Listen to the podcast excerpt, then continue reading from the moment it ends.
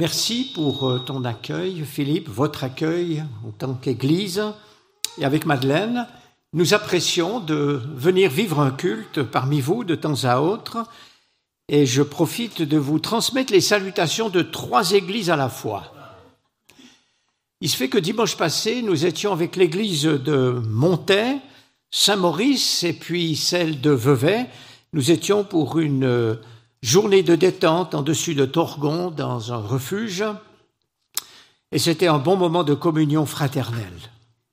Puis j'ai fait connaissance euh, au pas de course de notre frère Ado tout à l'heure, qu'on aura l'occasion de, de, voir euh, à Vevey bientôt. Voilà, je vous ai tout dit pour l'instant. C'est un psaume dont nous allons, dont nous allons parler, un psaume qu'on appelle aussi le psaume des voyageurs. Vous avez deviné, c'est le 121. On va pas le lire maintenant, mais je voudrais dire quelques mots d'introduction avant, à savoir que l'apôtre Paul et l'apôtre Pierre nous font entendre que nous sommes ici-bas étrangers et voyageurs, en exil, des résidents temporaires, des migrants, des hôtes de passage. À sa manière, l'apôtre Paul l'exprime ainsi en Philippiens 3, je cite les versets 20 et 21, Notre patrie est dans les mondes célestes, notre bourgeoisie, notre droit, de cité est dans le ciel, d'où nous attendons aussi comme sauveur le Seigneur Jésus. Il transformera notre corps de misère pour le rendre conforme à son corps glorieux par le pouvoir qu'il a de tout soumettre son autorité. C'est intéressant que déjà dans l'Ancien Testament, le Dieu d'Israël disait ceci à son peuple, je cite Lévitique 25, verset 23, Le pays m'appartient, et vous êtes chez moi comme des étrangers et des immigrés. Et il leur dit cela malgré le fait que Dieu, et là je cite Deutéronome 25, 19, Dieu le leur ait donné, ce pays, comme patrimoine pour qu'ils le possèdent. Alors en mettant ces, ces textes ensemble, enfin, c'est comme une leçon que Dieu nous rappelle, à savoir que nous sommes, bien qu'étant propriétaires, eh bien, au-dessus de nos titres de propriété et autres, eh bien, nous sommes euh, des gérants de ce qui nous est confié.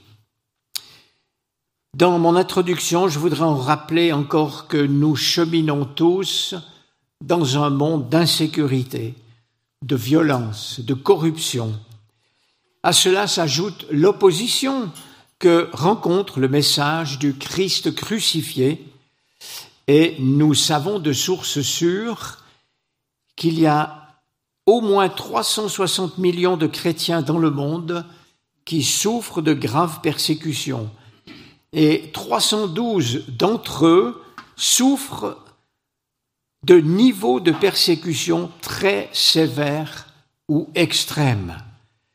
Et nous ne pouvons pas les oublier dans notre prière et dans notre soutien. Et vous trouverez à la sortie ce que vous recevez peut-être à domicile, la journée du 24 septembre à Yverdon nous en dira plus, nous confrontera, nous confrontera avec euh, ces choses tellement difficiles.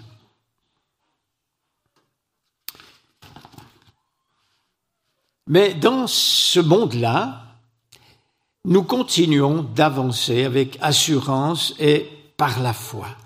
Et en quelque sorte, j'ai consulté plusieurs versions de ce psaume 121 et je vous livre les huit titres que j'ai glanés. Le gardien d'Israël, je lève les yeux, l'assurance de la protection divine, mon secours vient de l'Éternel, qui pourra me secourir? Secours et protection de Dieu, Dieu mon secours, gardez, MacDonald, c'est en un mot le résumé de ce psaume. Alors il est le deuxième des quinze cantiques, des quinze psaumes qui sont appelés chants des montées, chants des pèlerinages ou chants des escaliers, des degrés. Et ce sont les psaumes 120 à 134. Et il semble qu'ils se chantaient en communauté lors des montées vers Jérusalem pour les trois grandes fêtes annuelles. Alors on ne peut pas savoir avec certitude si c'était vraiment le cas, à savoir qu'ils étaient chantés sur les escaliers euh, de la montée. Mais ça n'a pas d'importance. Je fais lecture maintenant de ce psaume 121 et je le fais dans la version français courant. Qui pourra me secourir? Chant pour les pèlerinages ou pour les montées? Je regarde vers les montagnes. Y aura-t-il quelqu'un qui pourra me secourir? Pour moi, le secours vient du Seigneur qui a fait le ciel et la terre. Qu'il te préserve des faux pas, qu'il te garde sans se relâcher. Lui qui garde Israël sans se relâcher, sans dormir, il te gardera. Il restera à tes côtés comme une ombre protectrice. Ainsi, pendant le jour, le soleil ne te nuira pas, ni la lune pendant la nuit. Le Seigneur préservera ta vie. Il te gardera de tout mal. Oui, le Seigneur te gardera de ton départ jusqu'à ton arrivée, dès maintenant et à toujours. On cite souvent ce psaume quand on est en déplacement. Et il y a dans ce psaume quand même une certaine incertitude d'où me viendra le secours? Et en même temps, il y a l'assurance que l'auteur sait d'où il vient. Alors, je voudrais rappeler au niveau simplement géographique que Jérusalem est située en hauteur et qu'il y a toute une chaîne montagneuse qui travaille, qui traverse Israël du nord au sud et qui atteint parfois les 1000 mètres d'altitude. Et à certains endroits, en particulier dans la route de Jéricho qui descend, de, Jérusalem qui descend à Jéricho, on a eu l'occasion de le voir lors d'un voyage avec Madeleine, il y a la vieille route tout en bas qui est très encaissée. Et le guide nous disait qu'il y avait, en tout cas à l'époque où il nous a parlé de cela, il y a quelques années, il y avait des brigands, des équipes qui détroussaient ceux qui passaient par la route tout en bas, et qu'il y a eu à l'occasion euh, même des meurtres. Alors dans ce psaume 121, il y a quatre parties. Il est très court le psaume. Le Dieu de la création, le Dieu de l'histoire, le Dieu de l'individu, le Dieu de l'éternité. Et la première partie concerne le Dieu de la création. Bien sûr, ciel, soleil, montagne, euh, etc. sont évoqués. Et je trouve passionnant que l'infiniment petit comme l'infiniment grand, que ce soit dans l'univers, sur la terre, dans les ondes, font toujours l'étonnement, sinon l'émerveillement de beaucoup de savants et hommes de science, et ils ne sont pas les seuls, ils ne sont pas au bout de leur découverte. C'est passionnant. Et ça m'a amené à un passage qui est venu à mon esprit, Apocalypse 16, 5, ne cherchez pas dans vos Bibles, qui nous révèle qu'il y a un ange en charge des eaux. Et le problème de l'eau est devenu un enjeu mondial et un risque d'immenses conflits. Mais la gouvernance de Dieu inclut tout cela et J'aime ce passage de Job 34 qui souligne aussi à sa manière la gouvernance totale de Dieu. Je mentionne les versets 13 et 14 de Job 34. Qui a chargé Dieu de gouverner la terre? Qui a confié le monde entier à ses soins S'il ne pensait qu'à lui-même, s'il reprenait son esprit et son souffle, toute créature expirerait d'un seul coup, et l'homme retournerait à la poussière. Dieu est Dieu, Dieu reste Dieu. Hébreu 1.13, 1.3 souligne cette gouvernance de Dieu par Jésus-Christ. Je cite, par sa nature revêtue de l'autorité suprême, Christ continue à soutenir l'univers et à maintenir toutes les créatures en existence. Et j'ajoute qu'il veille également sur nous, humbles pèlerins, petits que nous sommes, mais précieux à ses yeux. On passe à la deuxième partie qui met l'accent sur le Dieu de l'histoire.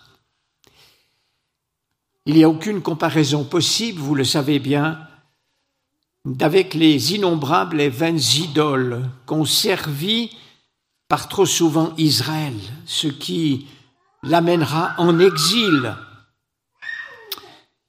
Le vide, la vanité, l'inanité, l'impuissance totale des divinités est souligné avec une belle ironie dans le psaume 115, dont voici un extrait.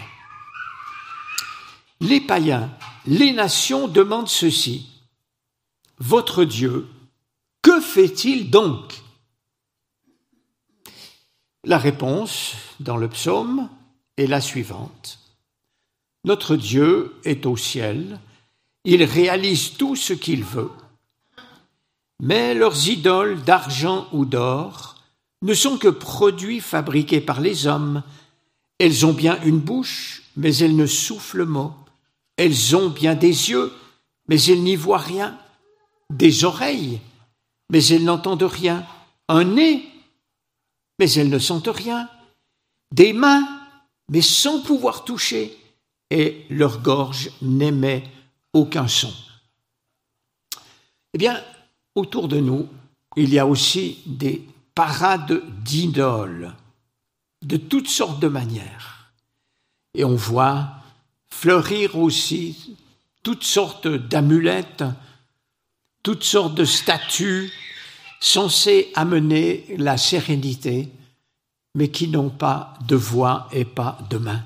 Et c'est vrai que dans tous les siècles, les idoles, qu'elles soient d'origine orientale, occidentale, transcendantale, ne procurent ni la vie éternelle, ni la paix du cœur. Troisième partie, les versets 5 et 6, qui soulignent que Dieu est le Dieu de l'individu.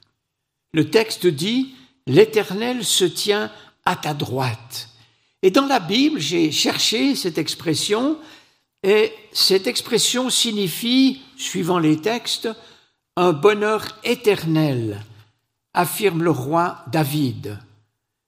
Une place de bonheur éternel pour ceux qui seront à la droite du Fils de l'homme lors du jugement des nations. C'est Matthieu 25. Et puis, je cite trois passages qui, parmi d'autres, s'appliquent au Christ ressuscité. Être à la droite de Dieu, c'est une place de distinction. Hébreu 1.3. Une place de privilège. Hébreu 1.13. Une place de domination. 1 Pierre 3, 3, puis d'autres passages dont je vous fais grâce. Celui qui garde Israël est celui qui te garde, dit le texte qui te protège du soleil comme de la lune, c'est-à-dire toute adversité en tout temps. Mais être gardé ne signifie pas vie douillette, passive, béate, mais vie spirituelle active, avec une foi engagée, nourrie, charpentée, équilibrée, reposant sur l'entier de la parole de Dieu ce qui nous permet d'affronter et de supporter beaucoup d'épreuves, des déceptions, des trahisons, des moqueries, des persécutions. Et avec le temps, tellement nécessaire, le temps du recul, souvent de plusieurs années, nous en ressortons agrandis, affermis, matures parce que ce secours divin dépasse tous les autres. Il est vivant, actif, fondamental, sage, incommensurable, personnel. C'est le secours du, Créateur du monde, qui ne dort jamais, qui n'est jamais distrait et qui ne connaît pas d'angle mort. Alors l'image de l'ombre qui protège, que mentionne le verset 5 se, comprend d'une manière tellement naturelle dans les pays chauds et arides, où les dangers d'insolation sont particulièrement graves. On en a connu quelques échantillons cet été. Une note de la version Summer 2000 dit que dans ces pays chauds, les coups de lune peuvent être pires que les coups de soleil. Le saviez-vous? Je ne le savais pas, je l'ai appris. Alors je reste toujours sur cette allusion de l'ombre. Concernant les nations qu'Israël devait conquérir, ce que le peuple a refusé de faire pendant X temps, eh bien, ces deux hommes fidèles que sont Josué et Caleb affirment à tout le peuple, et ils le font avec beaucoup de courage, ils leur disent ceci, le pays que nous avons parcouru pour l'explorer est un pays très bon, excellent. Si l'Éternel nous est favorable, il nous y conduira et nous le donnera. C'est un pays où coule le lait et le miel.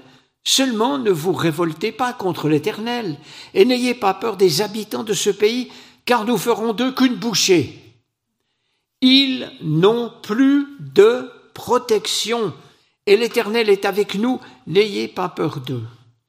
Alors là encore, j'ai regardé d'autres traductions. Au lieu du mot protection que je viens de lire, d'autres versions disent ceci, leur ombre s'est écartée d'eux, dit Chouraki. Leur ombre protectrice les a quittés, s'est éloignée d'eux, traduisent Jérusalem et Summer 2000. Leur ombrage s'est retiré de dessus eux, dit Darby. Alors l'ombre des nations idolâtres qu'Israël devait conquérir,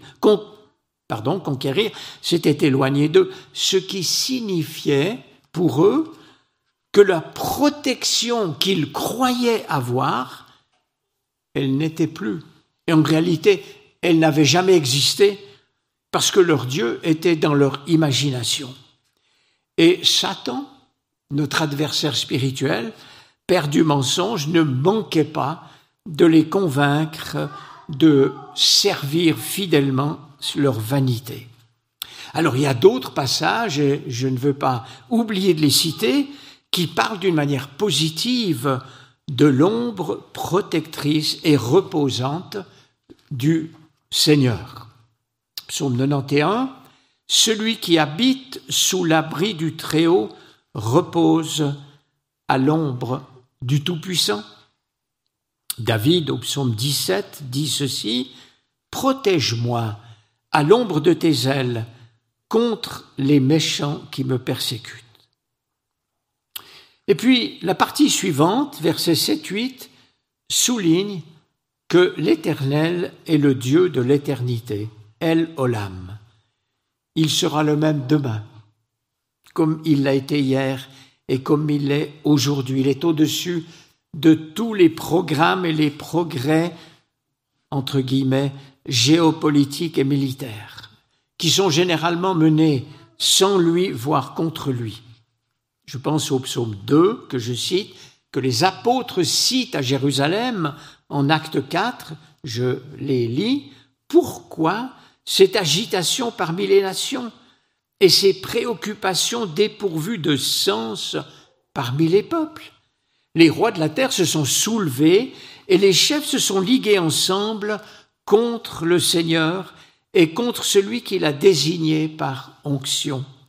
Il est bien vrai qu'Hérode et Ponce Pilate se sont ligués dans cette ville avec les nations et les peuples d'Israël contre ton saint serviteur Jésus que tu as consacré par onction.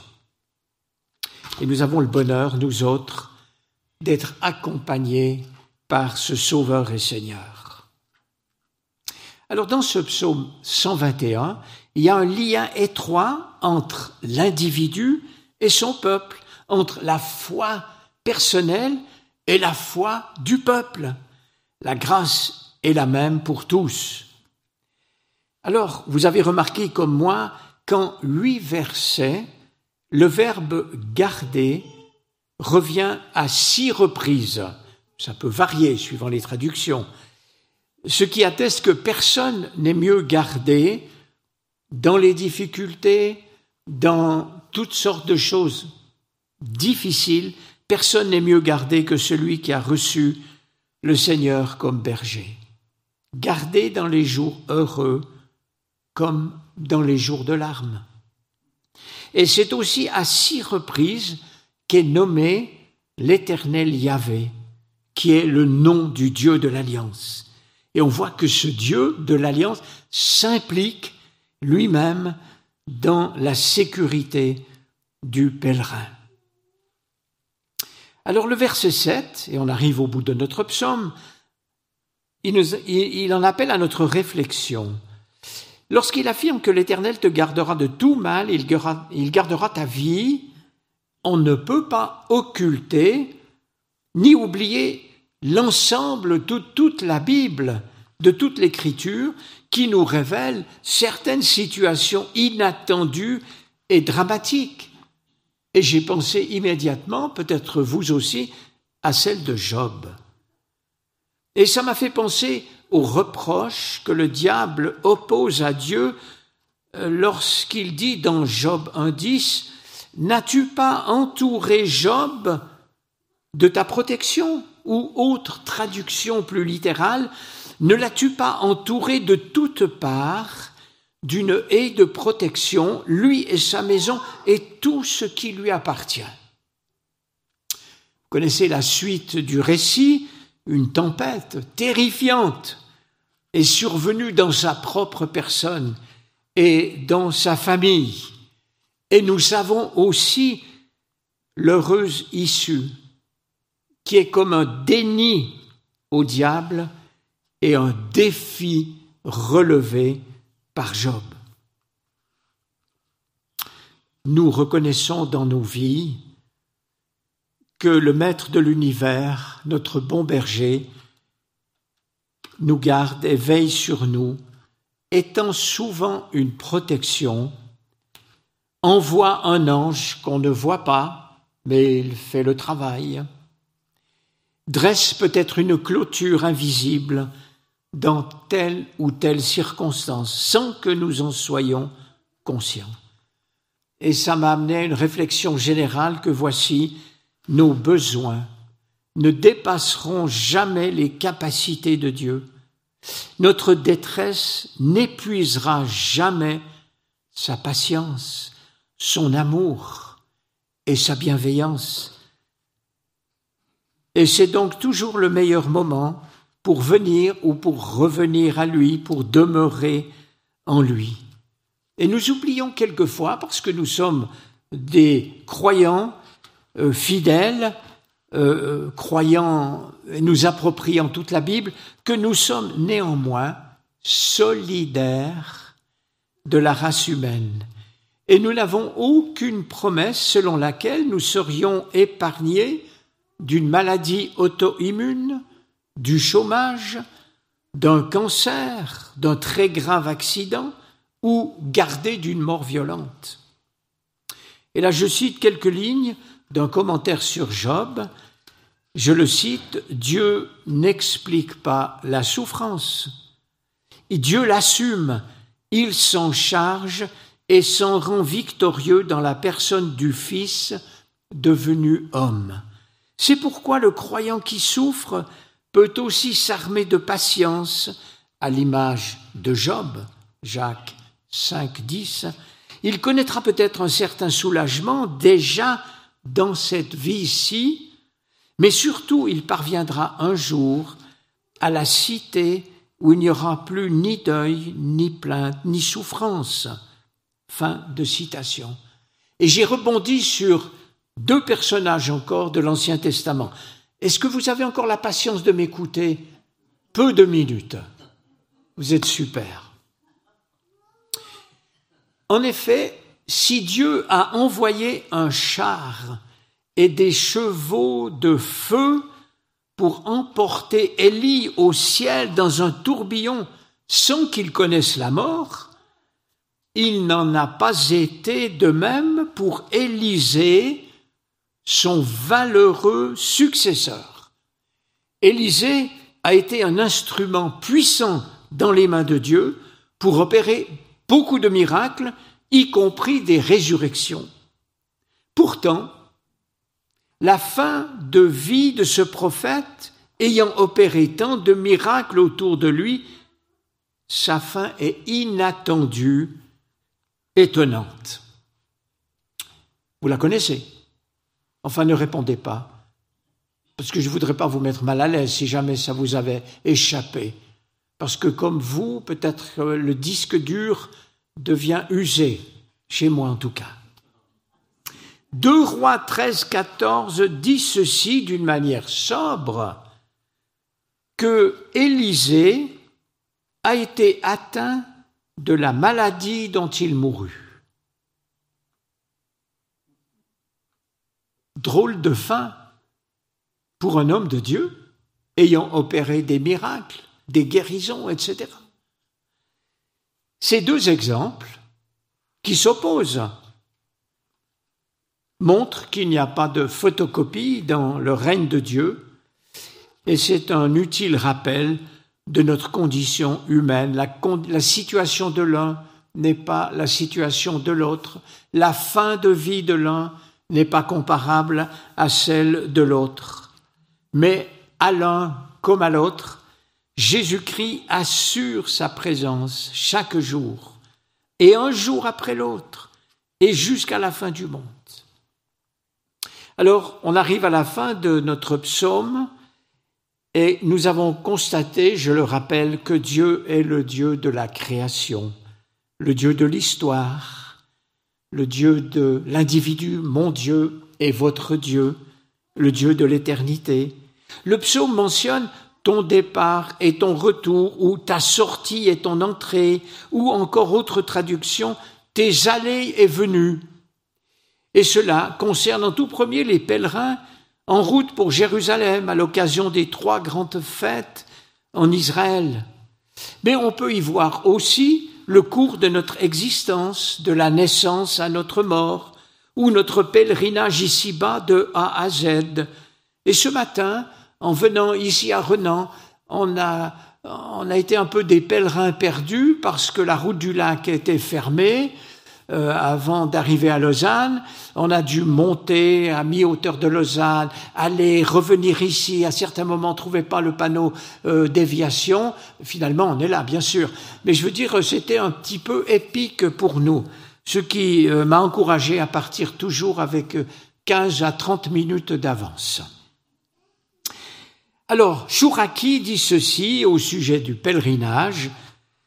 Ta sortie et ton accès ta naissance et ta mort, ta sortie de ce monde et ton entrée au royaume des ciels.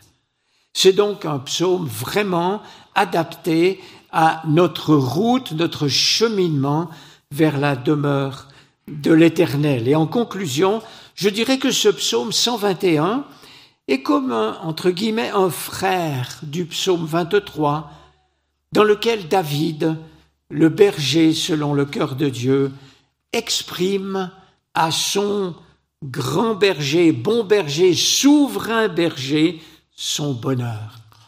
Le contentement d'une brebis heureuse, nourrie, désaltérée, reposée, avec l'assurance d'être accompagnée jusque dans le sombre ravin des ténèbres, qui peut être le nôtre à un moment ou à l'autre. Alors, tous ensemble, on rend gloire à Dieu, Père, Fils et Saint-Esprit, qui nous fait tant de bien au long des années. Amen.